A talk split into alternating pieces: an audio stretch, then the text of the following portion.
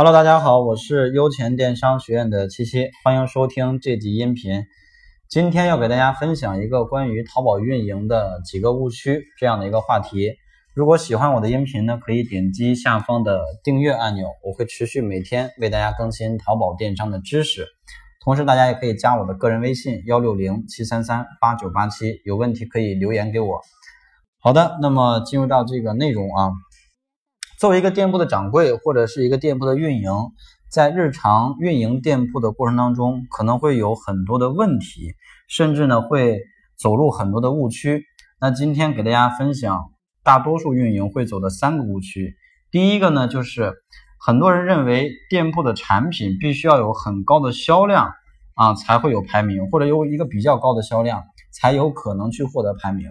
实际上呢，这个思维是不对的。为什么呢？因为现在淘宝的这个排名机制是这个个性化、千人千面的这样的一个展现机制，所以你会发现有很多关键词下的搜索页面里边有很多都是零销量的宝贝啊，或者很低销量的宝贝，都可以排到一个非常靠前的位置。所以，想要让我们的宝贝去获得更好的排名，销量高只是因素之一，而并不是唯一的因素。除了销量之外，还有很很多其他的，比如说，呃，我们的关键词属性啊，我我们的宝贝属性，我们的关键词，对吧？这样的一些维度，包括我们产品的一个标签啊，能够决定它是否被呃推到这个首页的这种流量渠道。所以这第一个误区。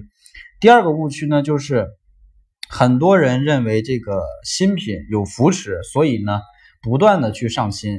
啊，不断的去上新，然后每比如说每天上新，每天上新，认为每一个新品都可以拿到所谓的这个扶持流量。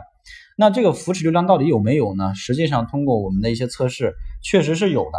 但是这个扶持新品扶持的这个所谓的扶持流量，也是一个相对值，就是它去扶持你，并且在扶持的过程当中，哎，你的产品有一个好的表现，这种情况下，那这个扶持的这种所谓的力度才会体现出来。而假如说我这一次去扶持你了，你并没有做起来，或者这个宝贝的表现很差，我下一次再去扶持你，你还是很差，那可能就没有下一次了，对吧？因为我每一次去给你推流量、推排名，你都拿不到这个点击啊，或者说转化、收藏、加购这些数据表现都很差，那这样的店铺，淘宝数据会认为你是没有运营能力的，也就不再去给你所谓的这个新品推荐了。所以呢，盲目。啊，无节制的去上新，并且不对新品进行合理的运营和规划，那你一定拿不到这个所谓的新品扶持，而且可能还会起到反效果。所以这第二个误区。第三个误区呢，就是有一部分运营认为开直通，当我们店铺没有自然搜索的时候，去开直通车是最好的方式。实际上这个思维是错误的。为什么？因为有的同学可能会认为。开直通车一定可以给我们自然搜索带来权重，提升我们的自然搜索排名。因为在直通车后台有一个报表，里面就是专门直通车带来的自然转化、自然曝光，对吧？有这样的一个数据，并且我们自己也可以去看到这样的一个数据。但是呢，我在这里跟大家说一下啊，就直通车给我们店铺的自然搜索提权啊，就是说去加这个排名是有一定的加权的。但是它也是建立在一个相对值的基础之上。什么叫相对值？就是你直通车的表现好，OK，自然搜索给你更好的加权。而如果你的直通车开的很烂，只不过每天烧钱，每天烧五百、烧一千，你想用钱来带动自然搜索，那这个几乎是不可能的。为什么呢？因为淘宝的这个系统算法它是怎么去计算？比如说你的直通车点击率很差，然后转化率、收藏、加购率这些数据都很差。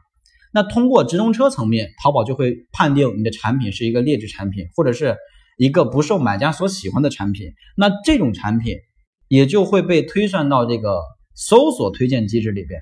一个劣质或者不被淘宝买家所喜欢的产品，也就不可能会被自然搜索去推荐。所以它是一个相辅相成的这么一个关系。直通车开的越好，那。